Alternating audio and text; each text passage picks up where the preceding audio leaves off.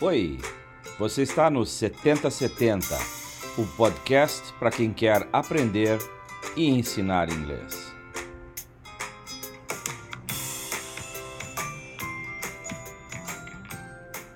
Uma realização do Departamento de Metodologia de Ensino da UFSC.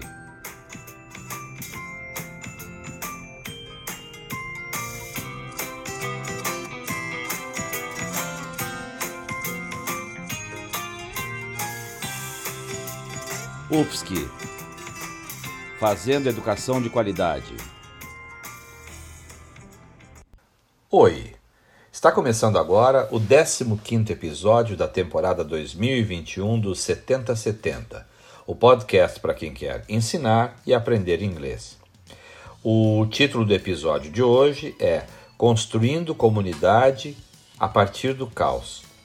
E quem vai falar do tema sou eu, Hamilton de Godoy Velevic, professor do Departamento de Metodologia de Ensino da Universidade Federal de Santa Catarina. Bem, uh, para começar, né, esse título parece meio estranho, mas se a gente pensar a própria história dos 70-70, ela começa, sim, num momento bastante caótico. Né? Uh, não é uh, desconhecido por qualquer das pessoas que está nos ouvindo aqui que ao longo de mais de um ano nós estamos passando por um desafio bastante grande em todos os níveis, é, diria assim, em todos os campos da atividade humana e em todos os níveis de, da educação, pelo desafio de passar talvez o maior período que temos notícia, né, de, uh, de escolas não disponíveis para as atividades presenciais. E isso torna a vida de estudantes e de professores um evento essencialmente caótico. Né? Nós estamos falando da escola e do trabalho invadir a privacidade dos lares, invadir o espaço né, forçosamente, em função da impossibilidade, por razões sanitárias e epidemiológicas, de manter as atividades com segurança nas escolas, país e mundo afora. Né? E o 70-70 foi uma tentativa, e tem sido uma tentativa, de, em meio a esse caos, tentar construir uma discussão uh, sólida e bem configurada a respeito desse processo de socialização no campo, da, no campo de atuação docente. Né? Uh, o próprio título do, do, do podcast tem a ver com a disciplina de metodologia de ensino, no qual a professora Priscila e eu atuamos, né?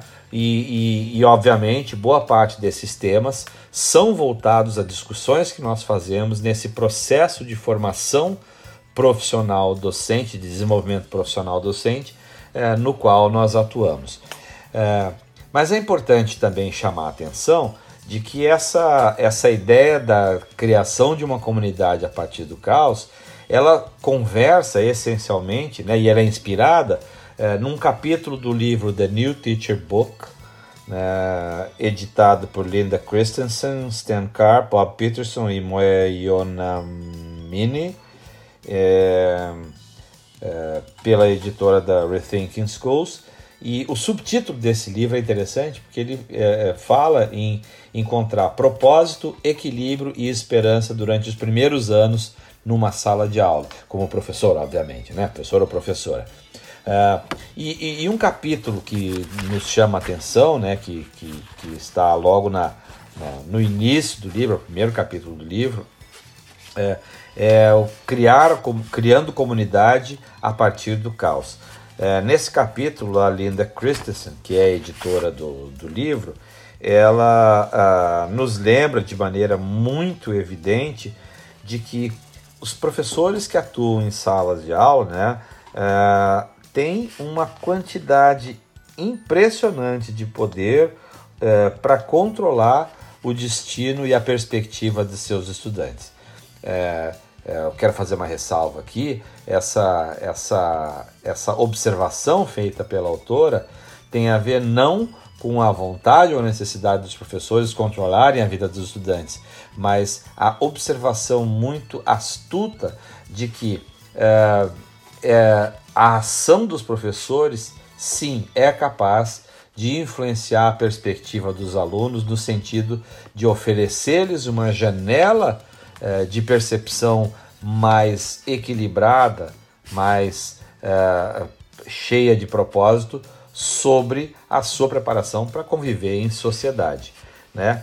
E, e, e nesse sentido, é, ela pondera de que pondera a respeito da necessidade de que os estudantes precisam, precisam estar engajados em um currículo que seja significativo e que ajude a desenvolver as relações eh, entre os alunos, do, eh, dos alunos para com os alunos e também para com os professores dos professores para com os seus colegas e com os seus estudantes.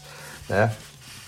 E, e isso está é, calcado na ideia de que todos precisam, de alguma forma, de uma comunidade de, de, de, de aprendizagem no qual possam se sentir seguros para correr riscos e até mesmo né, a possibilidade de falhar. Né? Quer dizer, é, nesse sentido, assim, a escola acolhedora é aquela que abre margem para nós, para que nós consigamos nos entender e ao nos entendermos é, possamos de maneira inconteste, é, lidar com a possibilidade de que aquilo que a gente faça possa eventualmente não ser bem sucedido.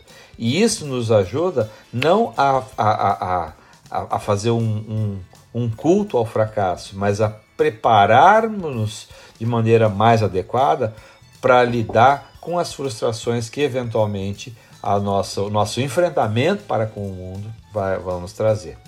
Bem, mas eu vou também chamar a atenção que ao longo desses 14 episódios que nos antecederam agora em 2021 e os dois que nós fizemos em 2020, nós temos acentuados a, a, aspectos muito importantes na atuação profissional eh, de professoras e de professores é, levando em consideração as, as tarefas que envolvem o ofício docente. Né? A gente falou, por exemplo, sobre o planejamento de ensino, a gente falou sobre as bases teóricas, legais e epistemológicas da formação de professores né, ao longo, é, especialmente dos últimos anos, né, sobre é, sobre a metodologia de ensino, porque o que é, para que serve, né, e como ela é centrada, e, e, e nesse e em vários outros episódios, a gente também é, procurou deixar bastante evidente de que uma sala de aula sem uma comunidade e sem um contexto, ela se esvazia do seu sentido, né? Então, quando a gente fala em planejamento, a gente não está falando de um foco é, tão somente em elementos que podem ser tipificados como conteúdo, mas nós estamos falando efetivamente da construção de uma experiência de escolarização que é, na essência, democrática, né? que é capaz de lidar com a diferença e aprender não a, a despeito da diferença, mas por causa da diferença. Né? Essa perspectiva da singularidade dos sujeitos, das relações de identidade que acontecem nesse espaço e mesmo dos conflitos que acontecem nesse espaço precisa ser problematizada desde a análise crítica de necessidades que se faz para pensarmos o planejamento da sala de aula e desse modo envolver os estudantes, mas em todos os momentos. E aí a, a Linda Christensen acentua que a comunidade de sala de aula não, é, não, não, não mantém sempre uma relação de sinonímia com um, um, um espaço uh, acolhedor e, e, e, marcado por harmonia, né? acolhedor no sentido de, de, de uh, que, que, que nos traz para perto. Né? As comunidades uh, verdadeiras, pondera a autora, às vezes são forjadas a partir da luta e da disputa das posições e das divergências também. Então, aprender com e através da divergência é uma maneira de nós é, é, aprendermos a, a lidar com, de maneira respeitosa com aquilo que é diferente de nós, com aquilo que não está na mesma perspectiva que nós estamos, né?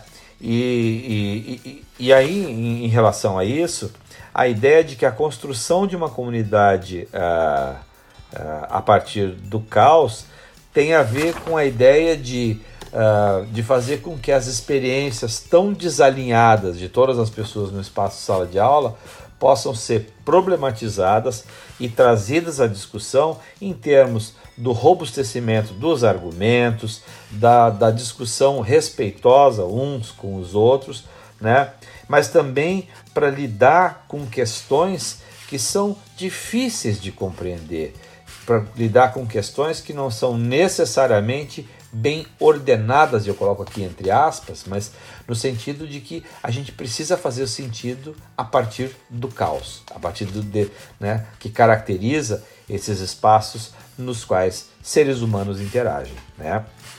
E, e, e isso também é, traz a ponderação de que a construção das comunidades começa quando os estudantes exploram as suas próprias vidas e se engajam com as vidas de seus colegas de sala de aula. Né? É, é importante né, essa ideia de que é, eu me importo com o que acontece ao meu redor, eu me importo com as pessoas que estão ao meu redor, eu me importo com aquilo que se passa na vida das pessoas em termos de como a gente pode, de alguma forma, é, como podemos nos apoiar uns aos outros, né? E, e, e isso também é, ajuda a trazer para a centralidade da discussão, né? De que uh, o currículo que faça sentido e que seja significativo precisa colocar a vida dos estudantes no centro daquilo que se faz na escola, né? E, e, e também é, é uma maneira de dizer a cada estudante que ele ou ela importam, que eles fazem diferença e que tanto a dor quanto a, a alegria das suas vidas podem ser partes do currículo, como bem acentua então a, a Linda Christensen.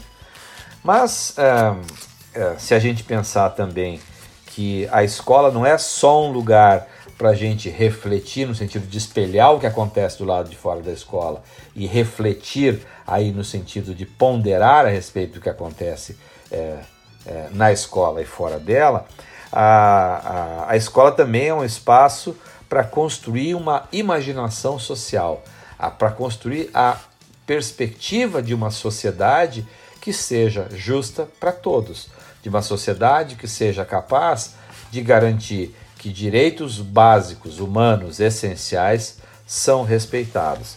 Né? E, portanto, a construção de uma comunidade em sala de aula também precisa ajudar né, a levar, significa levar os estudantes a entrar nas vidas de personagens que estão na literatura, na história ou na vida real e que possam até mesmo, eventualmente, ser é, é, esquecidos ou mal compreendidos. Né? É, nesse sentido, a construção de uma narrativa sobre a, a uma, da narrativa da vida que temos em sociedade nos ajuda a compreender como a sociedade se estrutura. É, então, uma, uma escola que está em sintonia com isso, ela não é uma escola amordaçada, não é uma escola que faz com que a liberdade de cátedra suma pelo ralo né, e que desapareça da sala de aula.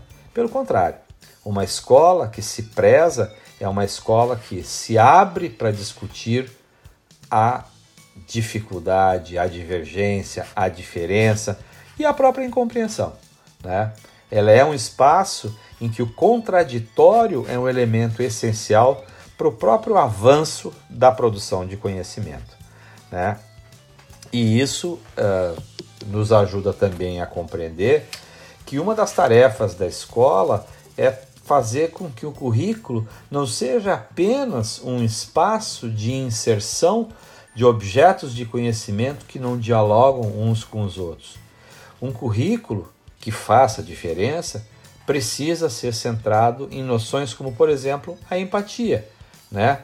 que coloca os estudantes dentro da vida e da perspectiva uns dos outros. Né? É, isso também tem sido tematizado nos episódios que é, nos precederam aqui, né? tanto em relação a questões gerais da educação, quanto aquelas que dizem respeito ao próprio ensino de línguas, que é o ponto de entrada dos 70-70. Né? quando a gente diz que é um podcast para quem quer ensinar e aprender inglês, nós estamos falando que o 7070 é um podcast para professores que estão em distintos pontos da sua carreira. Né? E, e, e, portanto, essa ideia também conversa com a perspectiva de ver os estudantes como não só como uh, intelectuais, mas como intelectuais que são uh, engajados, que são engajados como ativistas, né? que têm a ideia de, de ou que tem ideias é, para construir a sua interação e mesmo as suas a, a sua luta com a sociedade, né, com e aqui me refiro na companhia de e em sintonia com, para chegar a objetivos comuns. Né? Uma escola que não vise ao direito a, a, aos direitos humanos básicos, que não vise a, a justiça social, ela falha, né? falha redondamente em compreender que espaço e que missão ela ocupa, particularmente quando a gente fala a respeito de uma uh, de, uma, de, de, escolas públicas, né, que são efetivamente o primeiro, né, tendem a ser o primeiro espaço de experiência cívica e democrática, né? E aqui eu não estou usando cívico num sentido que está muito banalizado hoje, é, é, e, e, eu diria talvez desterritorializado de maneira desnecessária, né? E aí é, é interessante, né, de pensar que a atuação profissional que a gente tem, né, em, nos distintos momentos da nossa profissão, né, quando nós planejamos as aulas, estamos atentos ao contexto, quando nós é, é, refinamos os processos avaliativos para compreender o que, por que e como estudantes estão aprendendo, né? É, e de modo inclusive a, a, a, aprimorar o trabalho pedagógico que é feito em sala de aula, né? Então a, a gente precisa se dar conta de que é, para que a gente possa chegar aos estudantes e, e, e construir esse senso de comunidade, é, isso implica em ajudar, implica ajudar os estudantes a, a, buscarem e refletirem sobre as suas experiências profissionais, né? E aqui refletir eu, eu uso num sentido, num sentido duplo, né? Tanto no sentido de espelhar aquilo que acontece na vida, mas também no sentido de problematizar e, e, e ponderar, né? É, refletir nesse aspecto sobre o significado dessas experiências pessoais, de modo a conectá-las com o, o, universo da linguagem, da literatura, da sociedade, ou seja, e como nós é, interagimos com os objetos de conhecimento e como nós somos capazes de produzir currículo que seja é, é, que interaja com a vida dos estudantes. Uh, isso dito, eu parto então para finalizar essa nossa nessa fala, pensando agora ou, ou, ou, tratando da ideia de que se nós estamos falando como os alunos estão implicados no currículo, é preciso também não desconsiderar qual é o lugar do professor e da professora nesse processo, né? E, e, e talvez seja importante a gente pensar num, num profissionalismo que seja é, distinto no sentido de, de, de, de entregar ou, ou de, de empregar a, a nossa capacidade intelectual de docentes na construção de uma referência profissional que não seja meramente tecnicista, que não olhe para o currículo apenas como uma listagem de, de é, conteúdos que estão localizados num determinado campo epistemológico, sem necessariamente ter qualquer conexão com outros campos e mesmo com a vida dos estudantes. Esse profissionalismo de base democrática, ele precisa olhar para o resultado possível né, e esperado dos processos educativos no, no, no âmbito da sociedade. Ele tem que ser, portanto, sintonizado com a perspectiva de uma justiça social e de um convívio que faça da diferença o motor para uh, lidar com é, a, as perspectivas distintas de cada sujeito envolvido nesse processo. É, se isso está adequadamente pautado, isso também significa que em episódios que vêm agora, depois do nosso pequeno recesso de três semanas aí, é, com, vou dar uma pausa também com 70 70, a gente voltar a discutir, por exemplo, questões da tecnologia, né, da, da inserção de tecnologia em sala de aula, é, não apenas em termos de como ela facilita certos processos, mas também é, com a clareza de que esse aporte tecnológico não pode ser visto como uma panaceia que resolve todos os problemas, porque essa perspectiva acaba sendo é, uma, uma perspectiva de desprofissionalização da docência. Né? A gente, quando fala em tecnologia, pode falar muito bem a respeito de como a gente usa os recursos para enxergar mais integralmente cada estudante dentro de uma sala de aula. Né? A gente também vai precisar conversar um pouco a respeito de questões de acessibilidade e de inclusão. Né? A escola que não é acessível, a escola que não é inclusiva, ela peca essencialmente por não abrir um espaço digno de participação para cada estudante que está envolvido nesse processo. Então, é, a nossa expectativa é que você tenha apreciado esses primeiros 15 episódios é, dessa temporada 2021 do 70-70 e que continue com a gente a partir do nosso retorno lá no mês de junho.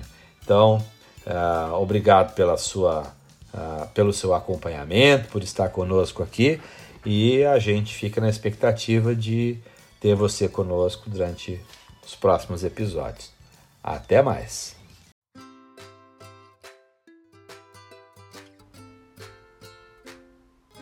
Esse foi o 7070, o podcast para quem quer aprender e ensinar inglês. Uma realização do Departamento de Metodologia de Ensino da UFSC. Novos episódios sempre às sextas-feiras, às quatro da tarde. 7070, uma produção de Hamilton de Godoy Villevic e Priscila Fabiane Farias. UFSC Fazendo Educação de Qualidade.